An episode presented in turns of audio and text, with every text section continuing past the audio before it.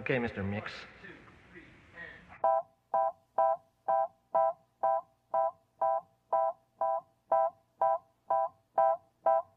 One is the loneliest number that you'll ever do. Two can be as bad as one. It's the loneliest number since the number one. Olá, amantes, amantos e amantas da cultura pop, sejam muito bem-vindos a Ternura Cast. Quanto tempo em que a gente não se ouve, hein, galera? Verdade. Nosso último episódio foi análise sobre Homem-Aranha sem volta para casa, né? É. Então, desde dezembro, praticamente. Desde, dezembro, desde o início de encontrar. dezembro, né? Dia 14 Isso. foi a estreia do filme. E a gente gravou nessa semana. Caraca, faz um tempão, hein, mano? Eu sou o Juliano e a gente tá com grandes projetos para esse ano com ternura. Eu sei que a gente está falhando com algumas coisas porque faz tempo que a gente não grava podcast, não cria conteúdo, mas esse é o ano, tá, gente?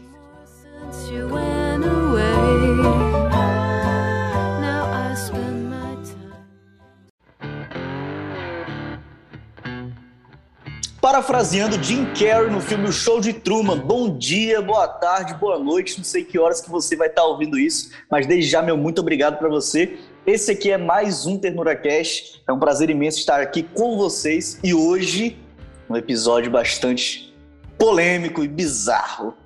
Meu amigo Frank, dê as boas-vindas aí pra galera. Então, meu querido Hubs, verdadeiramente esse é um episódio muito importante para mim porque além de ser eu a pessoa que dei ideia e insistir com esses dois para a gente gravar esse episódio, trata-se de um diretor que recentemente está aí no meu top top 4 aí de diretores favoritos aí. Agora eu fiquei curioso para saber o seu top 4 de diretores. Vai, fala aí, e eu tenho certeza que os ouvintes também estão curiosos. Porque 4 é um número muito específico, mano, tá ligado? Tipo assim, podia ser, ah, meu top 3. Top ah, 5. Diretor, é, Quatro parece que não é um nome fechado, um, nome, um número fechadinho, parece que é um número, sei lá, aleatório, assim, tá ligado? é, mu é, muito é tipo específico, sete. cara. É, tipo assim. tipo assim, vou te passar um pique de 20 reais, aí tu passa 20 50, 20. 20 84, tá ligado? É, é muito é específico. É tipo você. Fala aí. É tipo você colocar o celular para despertar 6 e 37 e 32 segundos. É, eu não sei porque eu falei isso, né? De quatro, número quatro, mas assim, vamos tentar elencar. Top 1. Porra, difícil, hein, cara? Pensando agora. No que eu fui Deve estar tá pensando agora, o que que eu falei, né? no, que, no que eu fui me meter, pô. Vamos pensar. Não, ele tá no top 4, entendeu? Ele não, ele não tá abaixo, ele não tá no quinto, por exemplo. Ele tá entre os quatro. Eu ainda não sei a posição dele, mas ele tem esses quatro. Agora eu não sei quais são os outros três. Entendeu? Ele tá bem alto, tá bem alto. É um diretor que você considera pra caramba. tipo ele assim, tá bem, ele tá bem. Tipo assim, ele tá no meu, ele tá no, ele tá no meu top 4. Mas é só ele que tá no top 4, porque ele não tem mais nenhum outro. ele tá lá. Um dia eu descubro quando, né? Onde, né? Qual a posição dele? É, não, ele tá em, ele tá em 4. Ele tá em 4. E isso é o mais importante. Ele. Ah, não sei, cara. Fica difícil. Fica difícil. Eu tenho que pensar muito sobre isso para ver. Depois a gente faz o episódio só com o seu top 4 aí, tá? Pô, perfeito. perfeito. E hoje a gente vai falar das bizarrices dos, dos filmes do Paul Thomas Anderson. Paul Thomas Anderson. Paul esse... Thomas Anderson, mais conhecido como PTA, né? Então, quando você ouvir a gente falando PTA aqui, o que, que é isso? É o PTU do Pará? Não, não é. É o PTA Paul Thomas Anderson. Eu não entendi a piada. claro, tu é sulista, nazista, enfim, vamos lá. Eu sou, sude, eu sou sudetista, tá? Sude... Sudestino, sudestino. Sudestino. Eu não sou sulista, muito menos isso aí que você falou, tá ligado? Isso aí quem é é de outro podcast, que é que é que, que tem esses princípios aí, tá? Não sou eu. Eita, eita porra. É a concorrência, a concorrência que tá querendo derrubar a gente. Com certeza. O Ternura Cast está ameaçando muito. A Ternura Cast está ameaçando muito a existência deles. Mas eu é. tenho um agradecimento especial para fazer, é, antes de começar a tratar da temática, para o meu amigo Hubbard, porque se não fosse pela influência do Hubbard, eu não conheceria esse diretor, o PTA. Então, aí um agradecimento particular. Muito obrigado. Assim como toda a sua história é cinéfila, né, cara? Tu pode botar a sua história em AH e DH, antes de Hubs depois de Hubs, porque foi com a nossa amizade, assim, né? Que tu passou a ter um olhar mais crítico para filme, para essas coisas, que tu pode conhecer diretor, que tu pode assistir filme legendado com áudio original, né, velho? Então tem que agradecer muito mesmo para mim. É, não exagere também sobre essa afirmação em que a minha vida com relação ao cinema se deu após a sua existência na minha existência. Não é assim também, entendeu? Porque eu já conhecia o Woody Allen, certo? Coisa que eu sei que vocês têm um hater enorme contra o Woody Allen, mas enfim, eu gosto dele e acho interessante, né, Hubert? Não chega a ser um hate, né, cara? Tipo assim, eu gosto dele, gosto dos filmes dele, admiro muito.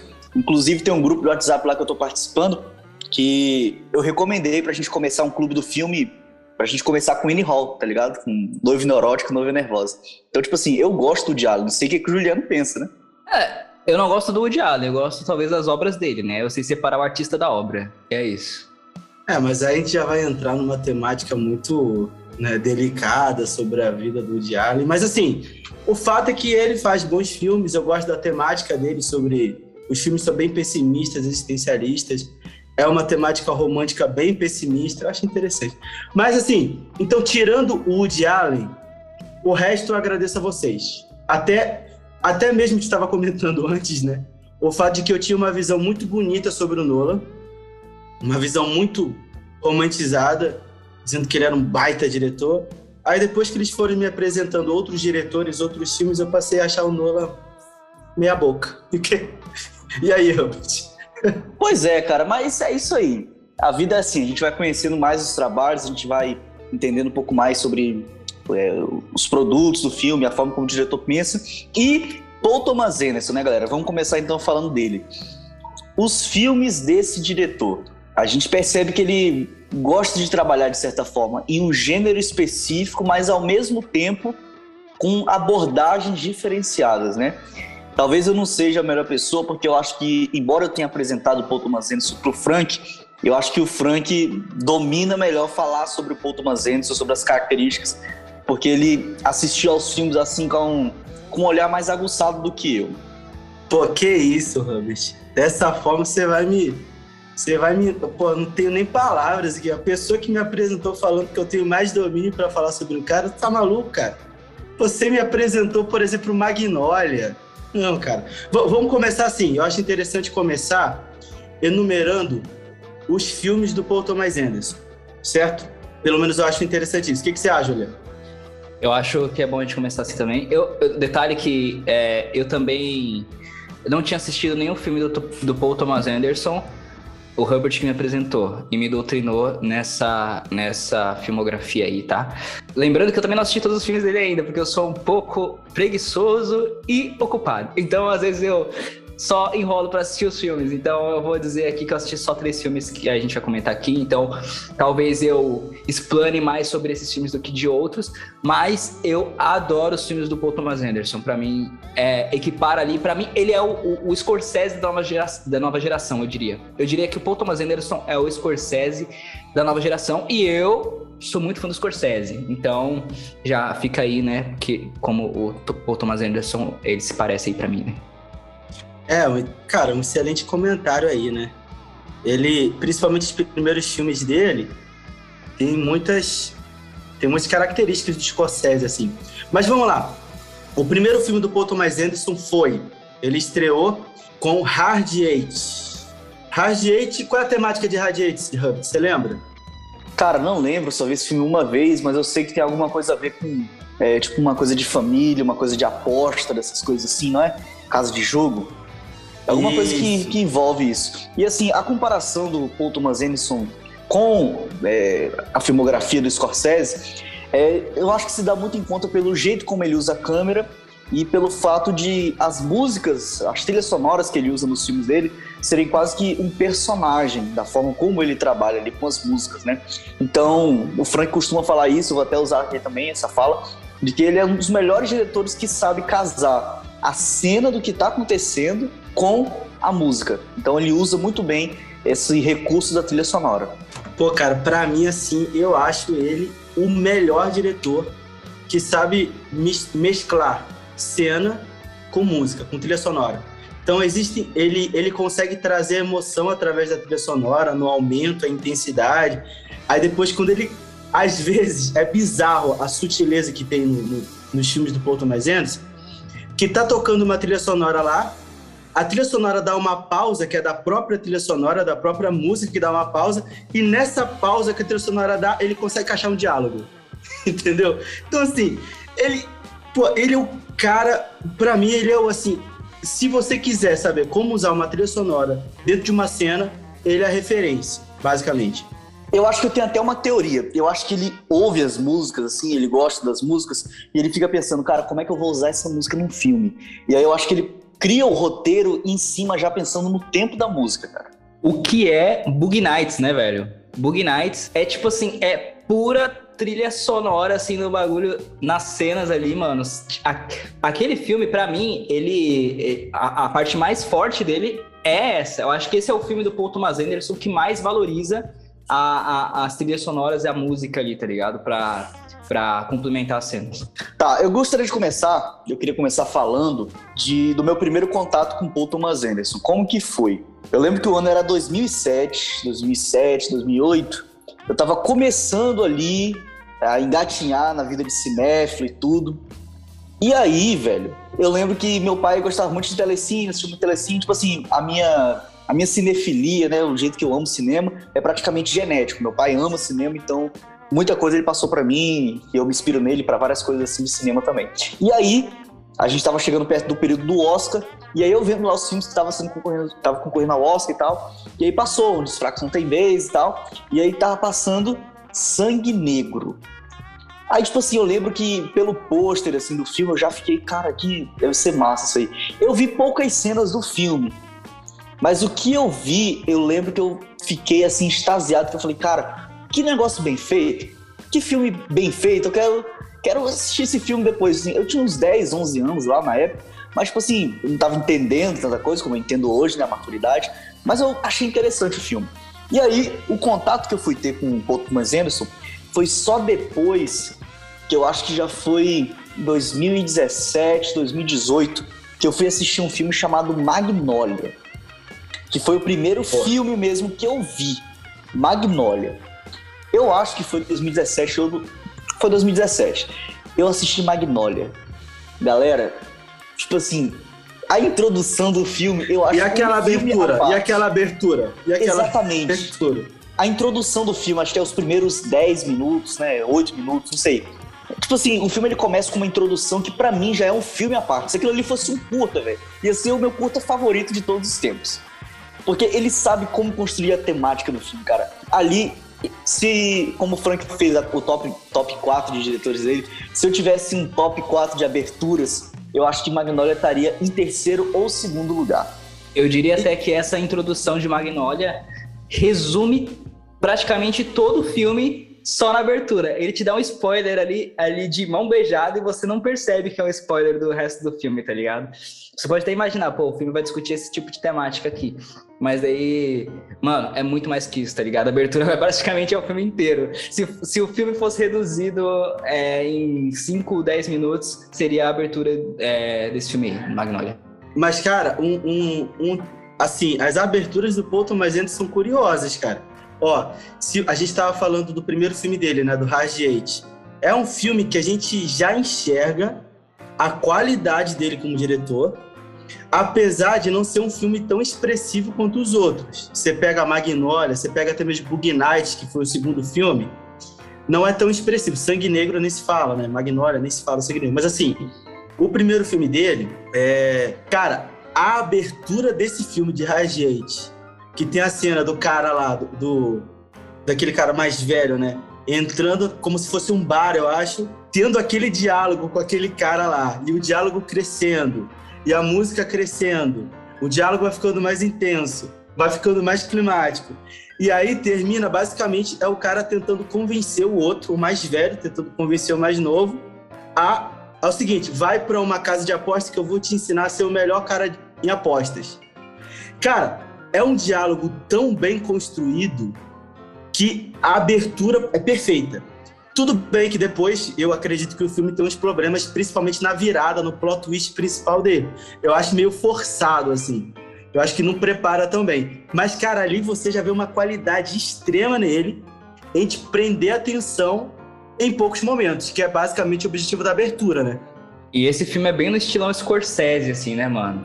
O bagulho de, de construção, da construção do filme. Ele te prende no início, aí vai desenrolando ali no meio, e aí no final tem aquela aquele aquele aquela, aquele plot, aquele bagulho chocante assim, que nesse filme não é, tipo assim, é um pouco esperado já o que vai acontecer no fim, quando você chega na metade do filme e aí você espera pro final, já é esperado que aquilo acontecesse ali, tá ligado? Mas é, é, é esse, é esse estilo do Paul Thomas Anderson, eu acho muito semelhante com o do Scorsese, e por isso que eu gosto. E principalmente esse filme, para mim, esse filme e Bug Nights é os principais filmes assim que se assemelham com o estilo do Scorsese.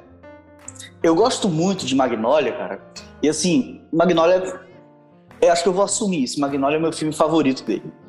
E a forma como ele trabalha com os atores, né? Acho que Magnolia é o filme favorito dele de todos nós três aqui. Pelo menos para mim, Magnolia é o primeiro filme melhor dele e o segundo é Bug Nights. Magnolia, para mim, não é só o filme favorito do Paul Thomas Anderson. Para mim, Magnolia é o segundo melhor filme, para mim, o filme que eu mais gosto de toda a existência do cinema, assim, o segundo de todos. Pega todos os diretores, Scorsese, Tarantino, todos. Fincher, que eu gosto bastante, todos, todos, todos. Magnolia, para mim, é o segundo melhor filme, cara. Só tá atrás de Onde os Fracos Não Têm Vez ali dos Coen. Mas, pô, por quê? A, além de você ter a questão técnica, que é impecável, assim, você não vê defeito em Magnolia. Questão técnica, pô, você não vê defeito Além disso, tem, tem uma característica ímpar, assim, que eu considero, que ele é muito criativo. Ele é muito diferente. A criatividade não é um filme comum. Não é um filme normal que você vai ver. É... Pô, vou, vou comparar aqui, né? Mas você pega os filmes do Spielberg, pô. Alguns deles, cara, você dá na mão de. Ah, enfim, esquece. Mas assim, tem um lance da criatividade. Botei um hater no Spielberg do nada. Mas assim, você dá um lance da criatividade do, do, do Paul Thomas Anderson que, que aplica nesse filme que é muito grande. E, além disso, a temática desse filme me pega muito, cara. Porque a temática é sobre existência, sobre as coincidências da vida, entendeu? Sobre é, os fatos que têm consequências. Cara, trata sobre a existência de uma maneira tão singular, cara. Eu, eu, eu tô falando muito, mas deixa eu só falar um, um outro ponto, assim. Pra mim, tem uma metalinguagem nesse filme, cara, que tem um cara ligando para tentar encontrar o filho de um outro cara que tá com câncer, certo? Esse cara que tá ligando é o enfermeiro de um cara que tá com câncer. Aí ele liga para tentar encontrar o filho dele. Aí ele fala, ele fala no telefone, tem um atendente lá do, do filho dele, o filho dele é um cara famoso e tem um, um atendente lá do filho dele. Aí ele fala para esse atendente, ele fala assim, ó, pô, me arrepia, velho, me arrepia. Quando eu vejo quando eu lembro dessa cena, me arrepia. Eu tenho ela anotada. Assim, eu tenho o diálogo dela anotado. Ele fala assim, ó. Diz assim, cara, eu sei que é totalmente estranho isso que eu tô falando para ti. Eu sei que você pode estar tá pensando, o seu enfermeiro falando pro cara, que é que parece a cena de um filme em que o enfermeiro liga para um cara para tentar encontrar o filho porque o pai tá morrendo de câncer. Mas deixa eu te falar uma coisa. Eu acho que essas cenas estão nos filmes porque isso acontece na realidade. É por isso que essas cenas estão nos filmes. Pô, é uma metalinguagem sobre cinema, sobre filme, sobre o fato do cinema expressar, a arte expressar a vida. Pô, pra mim é, é singular, cara. Eu sou fascinado por Magnolia, simplesmente uma, isso. Uma grande catarse, né, cara? Nossa, que isso. E assim, o que eu gosto de Magnolia é a mensagem que o filme traz, velho. Que mensagem que o filme traz cada personagem você vê meio que uma redenção neles e tal. Tem a redenção principal também. E assim, entrando nessa linha já da, da história e tudo, eu quero ressaltar aqui que esse filme ele traz o melhor papel de Tom Cruise de toda a história. Pô, não tem como, não tem como. Assim, é... Eu acho que é unânime isso. Assim. Você pega os críticos, não, não tem como, cara. Ele, ele entregou pô, ele levou o Tom Cruise para um lugar que, sinceramente, nenhum outro diretor conseguiu levar. Ele colocou, ele colocou o Tom Cruise num lugar de drama que é muito assim. muito singular. Então, depois de Magnolia, ele fez um filme, creio que foi o Punch Drunk Love, né? Com Adam Sandler, e simplesmente no lançamento de Magnolia, na estreia, assim, já estava bem conceituado, e ele falou, eu quero trabalhar com Adam Sandler. Então, tipo assim, foi um susto pra galera, e ele trouxe um filme bem interessante, você pode assistir, o nome do filme em português é Embriagado de Amor, e aí logo depois ele já vem com o filme que eu falei mais cedo, Sangue Negro, que é o filme que a abertura dele é toda muda. Tipo assim, não tem fala do personagem. E você entende, você, tipo assim, absorve toda a carga dramática que o filme traz. E a abertura dele, tipo assim, tem som e tudo, tem a trilha sonora, mas o personagem não fala. É muito interessante. Como que ele é, consegue é um contar... filme É um filme mais lento dele, né? É um filme mais lento, mais cadenciado e tal. Não tem tanto a dinâmica, por exemplo, de Magnolia. Mas é muito bom. Porém, esse filme traz grandes atuações, grandes performances. Se você gosta de ver atores no seu máximo, assista esse filme, Sangue Negro. Depois só, de Sangue só um Negro. Detalhe, só um detalhe interessante: para muita gente, o Danny DeLuise nesse filme é a melhor interpretação masculina de todos os tempos e tem muita gente que coloca, muita gente, eu não, obviamente, mas tem muita gente que coloca ele competindo até com o Don Corleone lá do Marlon Brando. É, eu acho que tá no mesmo nível mesmo. Você aí, tá ouvindo a gente, assista ao filme e tire suas conclusões. Depois de Sangue Negro, Paul Thomas Anderson volta com O Mestre. O Mestre, que basicamente foi o filme que a galera falou por que, que a gente não dá um Oscar para Joaquim, Joaquim Phoenix, Phoenix.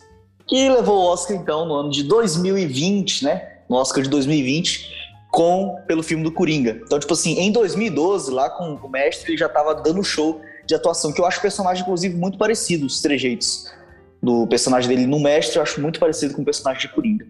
Depois Porra, de. O Deixa eu só comentar um negocinho. Pô, eu, é, eu amo esse filme, mas é chato pra caralho, tá? É muito lento. Porra, o Herbert gosta demais, mas não dá, porra. É muito puxado, cara. Eu acho que é o meu terceiro melhor filme do Paul Thomas Anderson, o Mestre. Depois do Mestre, ele fez Vício Inerente, para quem gosta de um filme de investigação no ar, cheio de bizarrice, esse é o filme.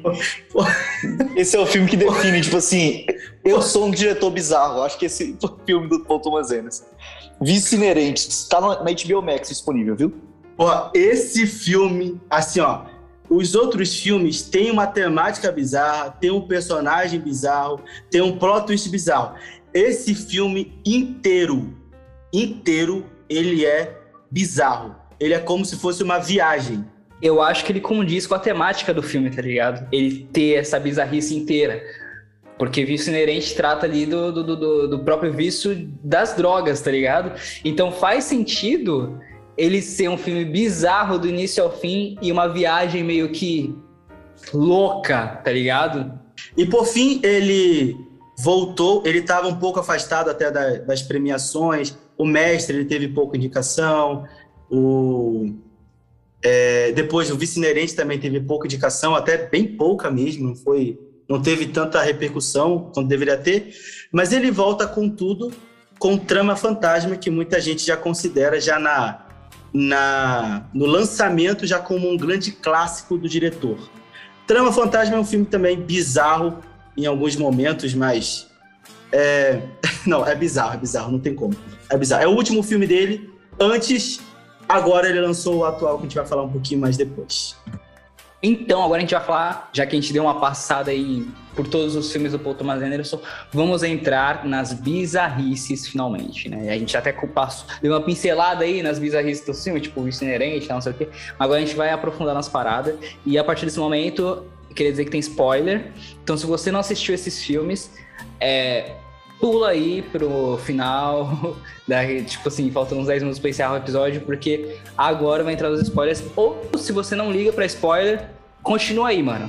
Porque mesmo as bizarrices que a gente vai falar aqui, a gente não vai falar que horas elas, elas vão acontecer ou coisa do tipo, só vai falar que é bizarro. Então você vai surpreender também e vai levar o plot de qualquer forma. Mas eu proíbo qualquer pessoa que não assistiu aos filmes de ouvir esses spoilers, porque na minha visão vai prejudicar muito você assistir o filme. Então, se contenha, pega a lista aí que a gente acabou de falar dos filmes dele, procura onde é que tá e assista, depois você volta aqui. É, tá. Vamos começar com a maior bizarrice de, eu acho que é a mais é a mais famosa bizarrice do Paul Thomas Anderson. Muita gente conhece ele por conta dessa cena emblemática. Em especial, o Juliano tem uma curiosidade, uma história bem interessante sobre essa cena. Conta aí, Juliano. Pode crer, velho. Nossa, é. A gente falou de Magnolia aqui, né? Ambos achamos que Magnolia é o melhor filme do Paul Thomas Anderson. Para mim, o primeiro é o melhor filme, né? O que acontece com essa com esse filme específico? Lá no final do filme há o plot twist e aí acontece essa cena no mesmo momento em que ah, deixa eu dar, deixa eu explicar também, né, primeiro. Eu sou casada, minha esposa, ela tem sapofobia. Ela tem medo de sapo. Ela tem fobia de sapo. Tipo, ela chora, ela corre. Ela não quer ver, ela não pode ver sapo na frente dela, que já era. E eu não sou muito fã de sapo também não, né? Aí o que acontece no filme? Tem uma cena em que simplesmente, do nada, e o filme não trata disso, a gente falou do que, que o filme fala, do nada começa a chover sapo no filme. Chove sapo que cai, tipo assim, infinitamente, vários sapos. E o sapo quebra até o telhado da casa de um cara, mano. Os sapos quebram o telhado. É sapo na cara, é sapo no chão, é sapo no carro, é sapo no cu, é sapo em todo canto, mano. E do nada, ninguém tá esperando isso. A gente tava assistindo a um filme de drama, um filme reflexivo sobre a vida. Tava eu e ela, sentados lá. Gente, deitados. gente Sinceramente, não é mentira. Chove sapo. Ele consegue encaixar a chuva de sapo dentro de um filme. Porra. Eu lembro que eu tava passando lá no escritório do Frank, e aí ele tava mostrando pra galera no escritório, tipo assim, cara, assiste essa cena aqui, vê, vê o que, que você acha. Que você acha que foi um dia depois de ter assistido o filme. E a galera toda assim, sem entender porquê e tal. E ele ainda tava processando a ideia do filme. Eu lembro que ele tava meio curioso, tipo assim, cara, será que isso é bom? Será que isso é ruim? Porque foi um negócio surpreendente mesmo para ele, essa, essa cena aí da chuva de sapo, cara. E realmente, quem tá assistindo Magnolia, porque Magnolia tem quase. tem mais de três horas de filme, né?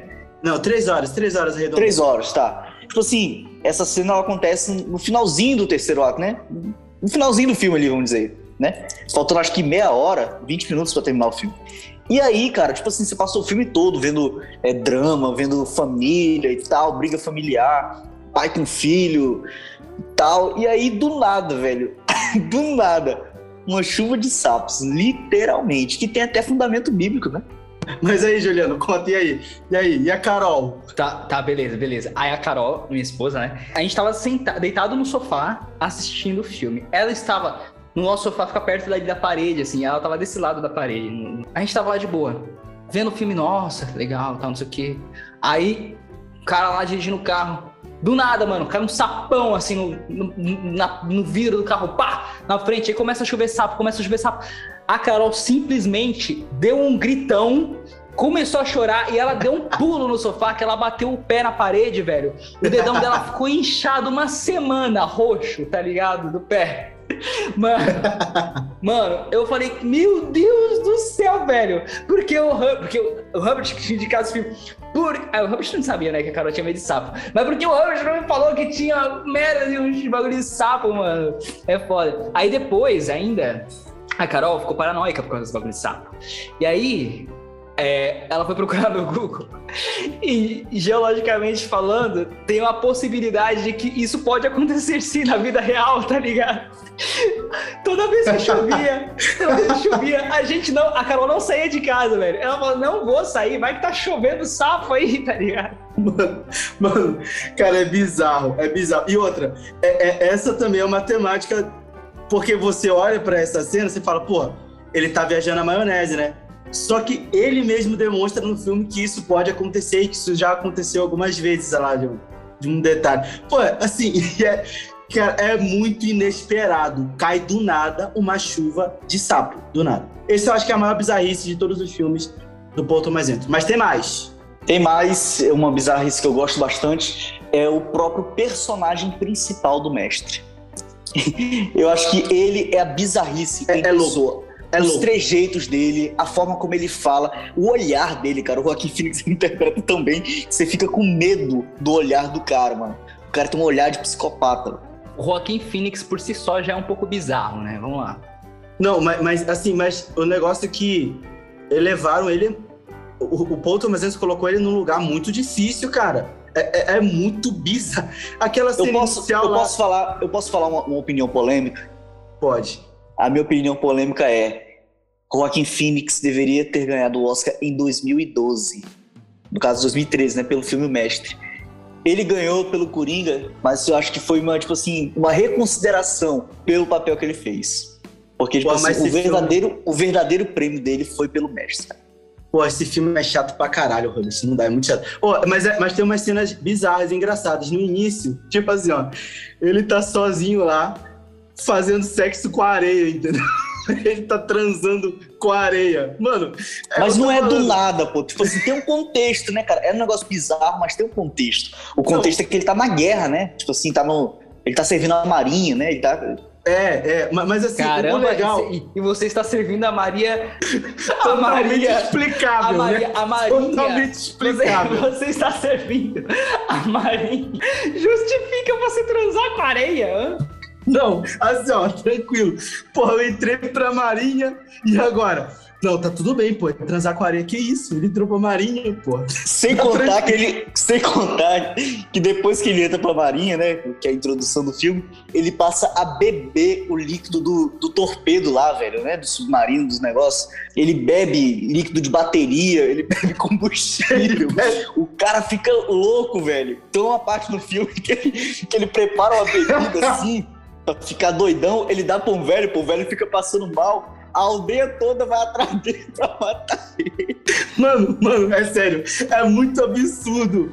Esse, mas assim, o, o que é legal, olha, o, o, que eu acho massa assim, do time do Porto Mais é que se você chegar e falar assim, ó, pra uma pessoa, eu chego pro Rubens e falo, Rubens, tu ia gostar de um filme em que, num determinado momento, chove um sapo do céu? Ou então você fala assim, cara, um, tu ia... um sapo. Se eu falasse assim, tá gostar... generoso, hein, eu falar assim, ó, tu ia gostar de um filme que o cara, a explicação pelo fato do cara ter é, transar com areia é porque ele é surtado pelo fazer trabalhar na marinha. Pô, certamente qualquer pessoa que tenha um bom senso, ela vai falar: não, não ia gostar desse filme, esse filme é ridículo. Só que você assiste, cara, você termina, faz sentido. O filme, de alguma forma, te explica, te, te satisfaz. É, os filmes dele são impecáveis nesse sentido. Agora tem um outro, uma, uma outra bizarrice que o Juliano deve lembrar pelo fato dele ter assistido esse filme, porque ele é ridículo e não assiste filmes bons. Então ele só assistiu Bug Night e aí ele deve lembrar. É, a temática de Bug Nights é muito louca. A temática, a própria, o próprio plot, sem ser o plot twist, o próprio plot do filme já é algo assustador. Pelo menos pra mim, eu acho. Fala aí, Frank, a sinopse de Bug Nights. O que, que é Bug Nights? Porra, a sinopse é a ascensão e a decadência de uma ator pornô. Entendeu? É isso. E sem falar de uma cena, cara, bizarra, mas muito bem construída, que eu acho que essa cena, quem deveria contar para mim deveria ser o Juliano, não sei se ele lembra direito da cena, mas assim, é aquela cena que o cara mata, velho. Mata, que na verdade é o seguinte, gente, eu lembrei, é o seguinte, presta atenção, presta atenção. É um plano sequência, na verdade. É um plano sequência. É um plano sequência perfeito, muito bem executado. Eu acho que, eu até diria que é um dos melhores planos sequência que eu já vi no cinema, é esse.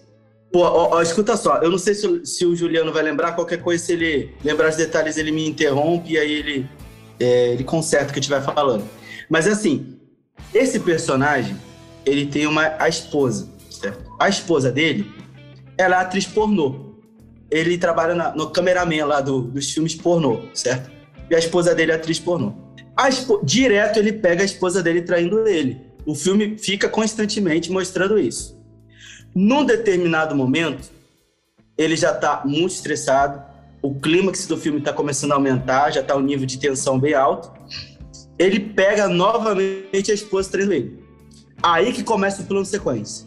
Ele numa, sai desse detalhe, quarto. É numa festa que tá lotada de gente, inclusive. É numa festa que tá lotada de gente. Se eu não me engano, ele encontra ela, ele tá mal. Ela fala assim: ah, vai se fuder e tal. Dá, xinga ele, ah, tô te traindo de novo, não sei o quê. Cara, é bizarro. Aí ele, aí começa pela sequência. Ele sai do quarto, a festa toda acontecendo, ele passa pela casa, vai para lá pro, pro para fora da casa, parte externa, abre o carro, Isso tudo plano sequência, gente, sem corte. Pega uma arma do carro, pega uma arma no carro, fecha a porta do carro, volta. Ele chega lá no quarto, se eu não me engano, ele chega no quarto é antes. Tu lembra? Não, ele, ele, ele, ele passa por um corredor, aí ele vai direto no quarto. É. Ele chega no. É, chega. Tanto que. É, ele chega no quarto. A tua. A, assim, o que você pensa, obviamente, eu acho, é que ele vai matar ela e vai matar o cara. Ou então que ele vai matar o cara, ou então que ele vai matar só ela, alguma coisa assim. Ele chega na frente deles e se mata. e espirra sangue neles. É, é, é espetacular. É, é espetacular, velho. Essa cena, para mim, é um dos melhores planos de sequência que, que tem no cinema, não tem como. E para mim, a bizarrice que eu queria destacar aqui é a bizarrice do filme Sangue Negro, aonde uma briga, uma luta acontece no meio de um cara. O, o, ator, ele é esbofeteado. Se eu não me engano, foi, foi real os tapas, né? Os tapas foram reais. Todo ali, a, a raiva do ator. Cara, é simplesmente bizarro e ao mesmo tempo você não consegue desgrudar o olho da, o olho da tela, né? E acontece também uma repetição dessa cena mais no final do filme, no boliche. você lembra? Cara, imagina duas pessoas brigando, velho. Uma correndo atrás de você com a bola de boliche no meio da pista, cara. É muito bizarro, velho. Aí, e, e, ele começa a jogar lá no Paul Dano, né? O Daniel Day-Lewis começa a jogar no Paul Dano as bolas de boliche, aí o Paul Dano fica correndo. Aí a discussão, basicamente, é um filme de drama, é um filme super sério. Mas a discussão, gente, é, é isso que eu acho bizarro. A discussão para essa briga acontecer, essa última briga, é por causa de um milkshake. Existe a menção lá de um milkshake, certo? E eles começam a brigar, cara. É assim, e Hubbard, Brigar de falar... querer se matar. Não, e, e, sem falar, Hubbard, naquela cena, eu acho bizarro também, mas excelente atuação, mas bizarro, em que o cara ele tá lá meio que se convertendo lá para a religião do Paul Dano, lá o Daniel Day-Lewis. Aí, aí o Daniel Day-Lewis, a cena começa a ganhar uma dinâmica maior, começa a ficar mais intensa. Aí o Paul Dano começa a gritar, como se fosse um pastor aí começa a gritar, gritar, gritar, gritar, gritar, gritar. Levanta, puxa o cabelo do Daniel Deleuze e dá um estapa na cara do Daniel Deleuze assim. Mas um estapa violento, velho. Violento. E a gente que tá assistindo, a gente fica assim, pô, ele tá fazendo isso porque ele tá descontando a raiva no cara, ou ele tá sendo realmente um fanático religioso? A gente fica com esse negócio assim, né? Porque, tipo assim, não é normal o jeito que tá acontecendo aquilo. Não é normal, cara, não é normal. É bizarro.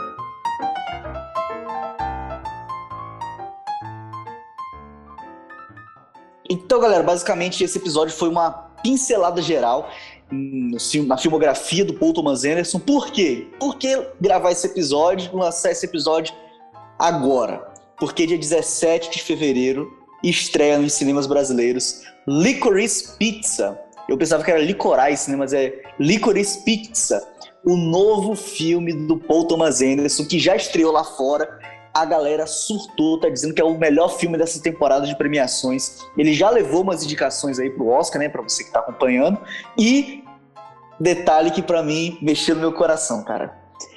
O Paul Thomas Anderson, na maioria dos seus filmes, ele tinha um colaborador, um grande ator, Philip Seymour Hoffman. E ele chamou pro filme o filho desse falecido ator, Philip Seymour Hoffman, que faleceu, né? Já não trabalha mais com Paul Thomas Anderson. E o primeiro filme do filho dele. Na é verdade, Robert, ele não trabalha mais com ninguém, né? Porque ele morreu. O Philip Seymour Hoffman. Só que ele não trabalha com o Paul Thomas Anderson. Mas eu entendi, eu entendi a intenção, né? Mas... Exatamente, ele não trabalha mais, né? Mas assim, quando eu soube da notícia, eu falei, cara, que poético, cara. O filho do, do Seymour Hoffman lá, trabalhando agora com o Paul Thomas Anderson, que é o grande colaborador do pai dele. Assim, deve ter sido um momento de muita emoção para eles no set.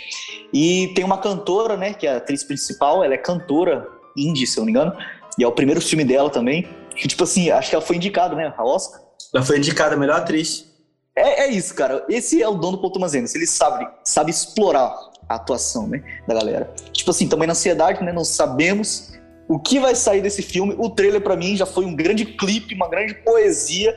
A forma como ele mistura ali as cenas do filme com a música foi primorosa. Você pode assistir aí.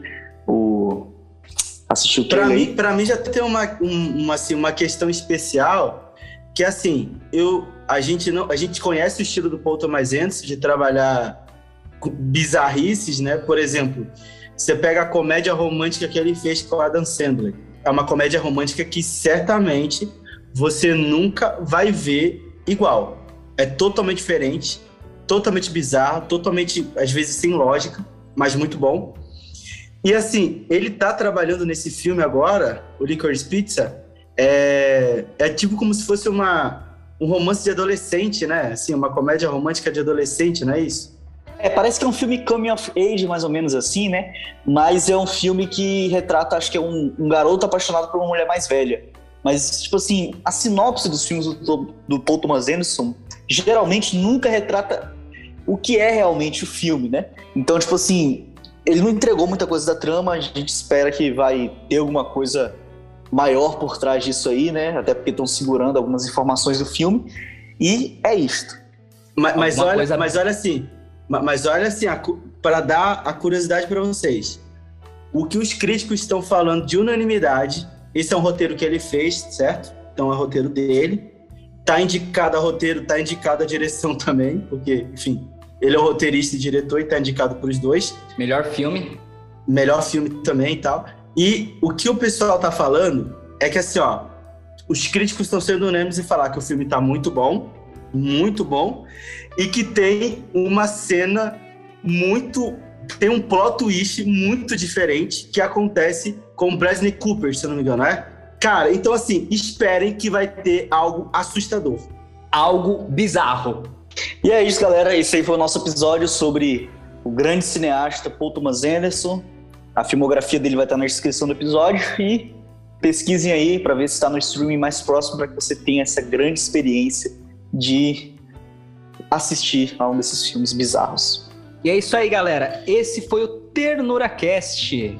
Encerramos aqui nosso episódio e até mais, a gente se vê logo. Esse episódio ficou. A gente teve que gravar com algumas condições específicas, então talvez ele pareceu um, tanto quanto confuso o áudio, mas os próximos aí a gente vai ter as nossas melhorias, né, gente? Entre no nosso grupo lá do Telegram para ficar por dentro de todas as notícias, tanto do TernoraCast quanto da cultura pop, do cinema e tudo mais. E é isso aí. Nos vemos em breve. Tchau! Valeu, valeu! Falou!